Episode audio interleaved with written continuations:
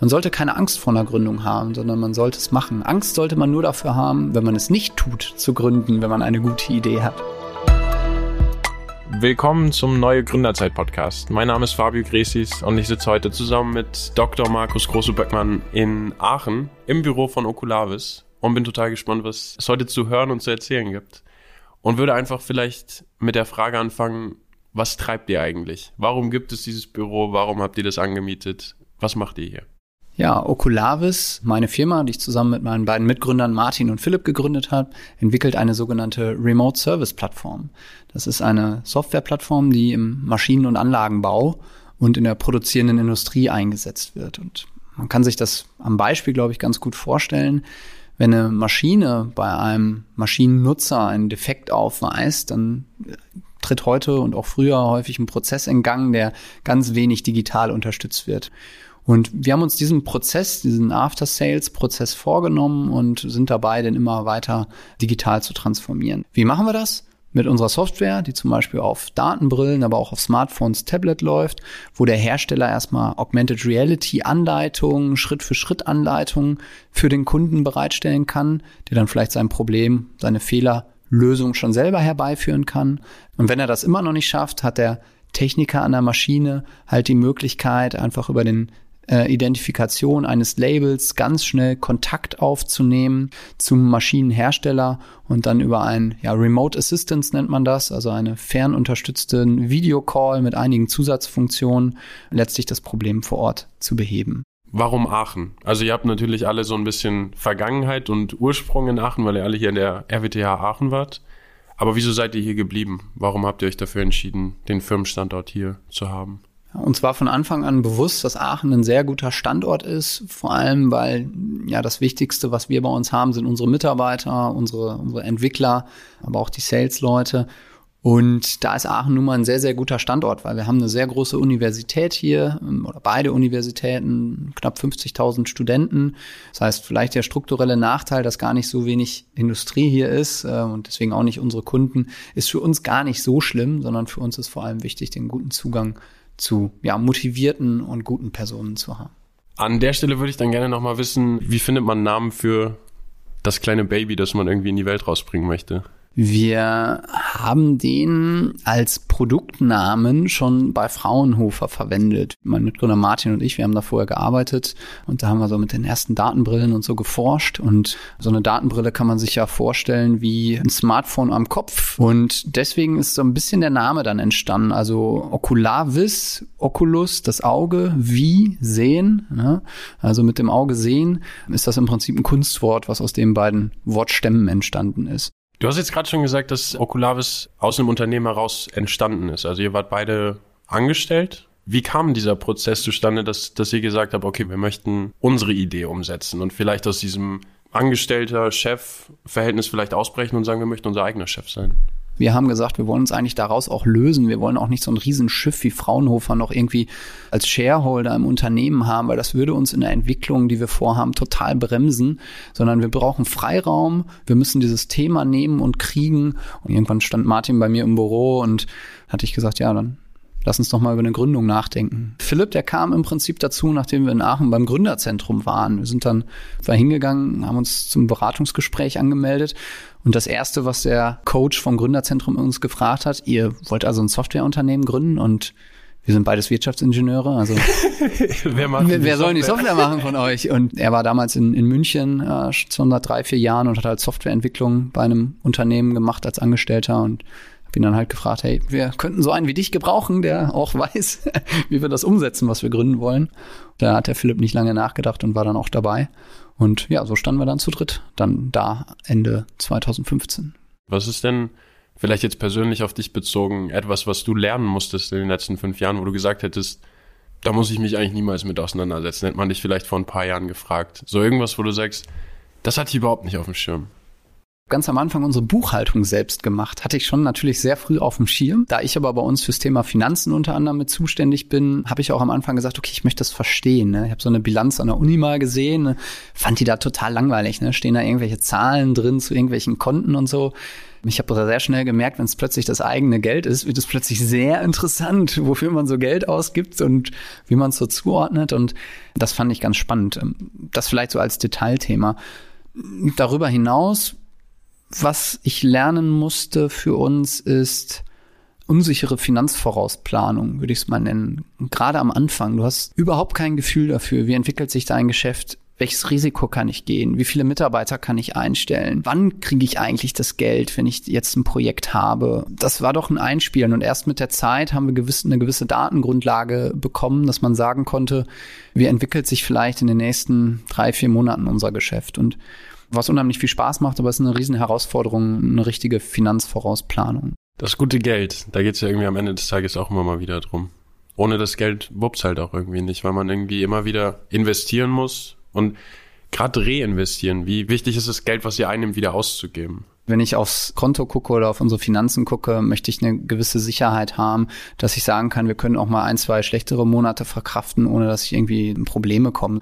Diese Sicherheit muss mal da sein. Die Sicherheit soll aber auch nicht zu groß sein, weil ähm, ich will ja auch nicht irgendwie äh, Geld bunkern, sondern es geht am Ende darum, dass wir dann das Geld, was wir dann außerhalb dieser Sicherheit zur Verfügung haben, investieren bei uns ist das vor allem in Personal, also in neue Vertriebsmitarbeiter, in Ausbau des Marketings, in unsere Softwareentwickler, um unser Produkt zusammenzubringen. Also wir machen also eine Planung, was haben wir an Kapital zur Verfügung, wie rechnen wir in der Entwicklung, was, was glauben wir, was wir an Umsätzen machen im nächsten Jahr, im übernächsten Jahr und in Abhängigkeit davon sagen, okay, an der Stelle müssen wir das Team weiter aufbauen und so weiter und so planen wir das eigentlich so recht organisch Hand in Hand. Ja. Wie sieht denn das jetzt aus, wenn man bei euch so ein bisschen in die Zukunft guckt? Ihr seid ja im momentan noch viel in Deutschland unterwegs mit Kunden und Lizenzen. Habt ihr Pläne ins Ausland zu gehen? Wollt ihr irgendwann die ganze Welt mit euren Lizenzen äh, bereichern? Wie, wie sieht das aus bei euch? Also wir wollen die ganze Welt mit unseren Lizenzen bereichern. Ja, das definitiv. Äh, dafür haben wir eine zweiseitige Strategie. Das eine ist, ähm, wir sind eine Software-as-a-Service-Lösung. Das heißt, man kann unsere Software übers Internet kaufen und buchen und selbst wenn man in China, in Thailand, in den USA, in Kanada, in Brasilien sitzt, muss man uns nicht zwangsläufig treffen. Der zweite Aspekt unserer Strategie ist, dass wir vor allem in den anderen Zeitzonen Büros brauchen. Was Kunden von uns erwarten, ist, dass sie während ihrer normalen Arbeitszeiten Ansprechpartner haben, wo sie notfalls anrufen können. Also es wird immer nach Service gefragt, wenn Kunden in ein großes Rollout gehen. Und wir sind gerade dabei, für die USA unser Büro zu planen, planen das Ende des Jahres zu eröffnen dort und ähm, dann eine Präsenz in Nordamerika erstmal aufzubauen, für vor allem die Zeitzonen dort. Kann ich da vielleicht ganz kurz reinschießen? Wie macht man sowas? Also wenn man sagt, so eine Unternehmengründung in, in Deutschland ist ja schon ganz viel Papierkram und darum muss man sich kümmern. Wenn man jetzt sagt, okay, wir möchten das aber jetzt noch in einem anderen Land irgendwie machen, also ist es, sagt die USA, okay, kommt und macht das oder ist es eher schwierig? Ist da viel Papierkram, der da auch abgearbeitet werden muss oder wie, wie findet man Mitarbeiter im Ausland oder schickt man die, die man hier in Deutschland hat, rüber und sagt, okay, komm, du, du machst es jetzt hier? Ja, so, genau weiß ich es ja noch nicht, weil wir noch nicht drüben sind. Wir haben bei uns erstmal einen Mitarbeiter aus dem Stamm hier gefragt, ob er Lust hat, die Projektleitung zu übernehmen, was auch, was auch Gott sei Dank macht, äh, was mich sehr freut, was auch ein mega cooles Projekt natürlich ist. Aber ich merke schon, im Prinzip ist es dann doch vergleichbar an vielen Stellen mit dem Aufbau des, des Unternehmens hier in Deutschland. Also man braucht ein, ein Shareholder Agreement, ne? also man braucht Gesellschafterverträge, man muss einen Standort definieren, man muss ein Büro mieten und man muss Mitarbeiter finden und das sind die Aufgaben, die anstehen. Ne? Und dann muss man zu, wenn sie wieder da sind, fährt man zu messen und darüber hinaus fängt man an, Marketingkampagnen online halt dann entsprechend vor Ort zu schalten, die dann möglichst die kulturellen Begebenheiten vor Ort, also wie Personen Werbung, Marketing wahrnehmen, natürlich berücksichtigen muss, die ein bisschen anders sind als hier. Wie wird das in dem Sales-Bereich deutlich? Also wie unterscheidet sich der Sales-Bereich in Deutschland zum Sales-Bereich in den USA? Ich kann es an so ein paar Beispielen schon sagen, weil wir auch durchaus Kunden in den USA schon haben. Ähm, zum einen ist es wohl so, dass häufig die Personen wesentlich enthusiastischer sind. Das heißt, wenn sie etwas Neues sehen, was sie bekommen, dann ist das häufig äh, great, das ist super, das ist äh, amazing, ja, das ist ja erstmal eine sehr freundliche Sache, finde ich, wenn man Dinge oder eine sehr gute Sache immer super findet. Ähm, das ist positiv, ne, das ist was Gutes, aber auf der anderen Seite heißt das vielleicht nicht immer direkt, dass dann auch der Auftrag kommt, wo man in Deutschland sagen würde, wenn jemand so stürmisch sozusagen das super findet, dann hast du am nächsten Tag die Beauftragung auf dem Tisch. Das ist in den USA nicht unbedingt so. Und damit muss man, glaube ich, umgehen. Das andere ist, und das war mir noch nicht so bewusst, ist, dass man auch Ränge, Positionen, Abteilungen eine wichtigere Rolle spielen. Das heißt, du willst jetzt mit mir über das IT-Security-Thema reden, obwohl ich gar nicht der Ansprechpartner bin. Was willst du mir eigentlich damit sagen? Ne? Also das kann in einen ganz anderen Hals kommen, ganz offenbar. Und das sind so Feinheiten, deren muss man sich wohl offenbar bewusst sein. Ja, das heißt, wenn ich einen Termin zu einem Thema mache, dass es dann auch wirklich nur um dieses Thema geht und dass ich die anderen Themen ausklammer und die der richtigen Position ähm, und der richtigen Person am Ende zuordne. Und ganz am Ende kann sogar sowas über Aufträge entscheiden. Das heißt, wenn ich den anderen vor den Kopf stoße, egal ob ich mir dessen bewusst bin oder nicht, dann kann es natürlich sein, dass er bei mir den Auftrag nicht platziert. Und das sind genau die Dinge, die man beachten muss. Dann würde ich jetzt vielleicht noch mal kurz nach Deutschland zurückspringen. Und zwar habt ihr hier auch den ein oder anderen Gründerpreis gewonnen. Ihr habt so ein bisschen äh, ja von dem profitiert, was NRW auch speziell gerade für Startups und für Gründer tut. Kannst du da vielleicht einfach nochmal so ein bisschen drüber quatschen? Also wie, wie habt ihr davon profitiert? Ja. Ich glaube, es waren mittlerweile sogar 18 Gründerpreise seit fünf Jahren. Also wenn man einmal einen ganz guten Businessplan hat, dann kann man den immer mal wieder verwerten für so einen Preis. Das funktioniert ganz gut. Äh, aber nee, Spaß beiseite. Also ähm, es ist, glaube ich, wichtig. Es ist, es ist Bestätigung, dass man auf dem richtigen Weg ist. Es gibt finanzielle Freiheiten für gewisse Dinge und es ist letztlich natürlich auch in der Außendarstellung gut. Und um ehrlich zu sein, finde ich, dass wir in, in, NRW mit dem Gründerstipendium NRW, auch mit dem bundesweiten Ding, aber auch dem NRW Gründerpreis, mit einem Preisgeld, gibt's viele Instrumente, die junge Gründer und Startups unterstützen. Im Vorgespräch hattest du schon mal kurz erwähnt, dass ihr immer noch Förderprogramme am Laufen habt. Das heißt, immer noch weiterhin Fördergelder bekommt. Und für mich wäre es jetzt einfach interessant zu hören, wie nutzt ihr dieses Geld? Und vor allem, wie nutzt ihr dieses Geld sinnvoll? Man nutzt Fördergelder sinnvoll, indem man die Entwicklungen, die man während der Projekte tätigt, direkt mit dem Auge auf, dass ich das später ins Produkt bringe und eben nicht in dieses, ich leg's in die Schublade. Und ähm, ich bin sehr froh, dass Land NRW ähm, und auch das äh, Landesministerium für Wirtschaft macht eigene Förderprogramme. Und wir sind im Moment in drei Förderprojekten beteiligt, wo auch das Thema 5G eine Rolle spielt, also als, als Innovationsthema. Das heißt, wir können jetzt an Themen forschen, die dann später auch wirklich ins Produkt laufen werden. Und das ist genau der Weg, wie man aus meiner Sicht Förderprojekte einsetzen sollte. Dann macht die Förderung Sinn, aber es ist dann eben nicht nur das, das Unterstützen mit irgendwie 50, 60 Prozent, 70 Prozent Förderquote von einem Mitarbeiter vom Gehalt, sondern am Ende mache ich mehr daraus. Und das mehr daraus machen heißt dann, dass ich später vielleicht drei Lizenzen mehr verkaufe oder am besten 300.000 Lizenzen. Dann sind die Fördermittel richtig eingesetzt und genau das ermöglicht das Land NRW.